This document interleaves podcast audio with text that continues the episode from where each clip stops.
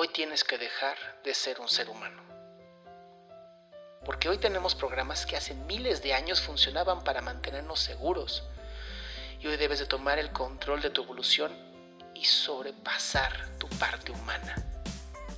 Y la pregunta que te debes de hacer es cómo puedo adaptarme a este nuevo mundo y evolucionar mi mente para ser mucho más que aquel hombre o mujer que temía por su vida en un ambiente inhóspito. Lo que nos hace humanos no es sentir miedo, sino poder sobrepasar el miedo y conquistar nuestros más profundos límites. Y si realmente quieres alcanzar esas metas que tienes en mente, entonces debes de controlar ese inconsciente y reprogramarlo para que trabaje para ti y no al revés. Y con tus metas en mente, tienes que preguntarte, ¿qué requieren de mí estas metas?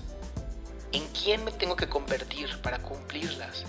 Y una vez que tengas esa respuesta, entonces trabaja de allí hacia atrás y puedes empezar a realizar las modificaciones necesarias para convertirte en tu mejor versión, en esa versión que ya tienes en mente y solo debes de alcanzar lo que necesites para ese futuro.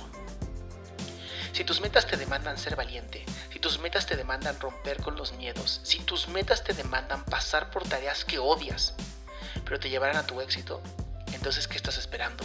Hazlo ya y verás que lo mejor de ti puede con eso y muchísimo más. Y al final de todo lo que te hace maravillosa o maravilloso es que tienes la capacidad de transformarte y adaptarte tantas veces como sea necesario para alcanzar aquello que tú quieres. Una vez que entiendas esto, solo tú puedes mantenerte limitada o limitado. Tal vez nunca dejes de tener miedo, pero lo puedes sobrepasar. Tal vez haya fracasos, pero solo tú puedes aprender de ellos. Todo está en cómo respondes y cómo te pones en acción.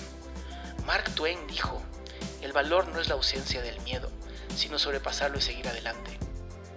Porque al final, lo que todos queremos es haber dejado una memoria de que nuestro paso sobre la tierra importó.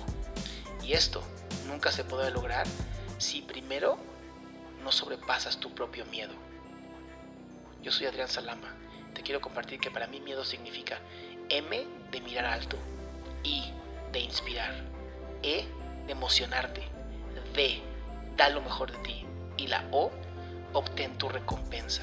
Y esa recompensa es tu verdadero ser.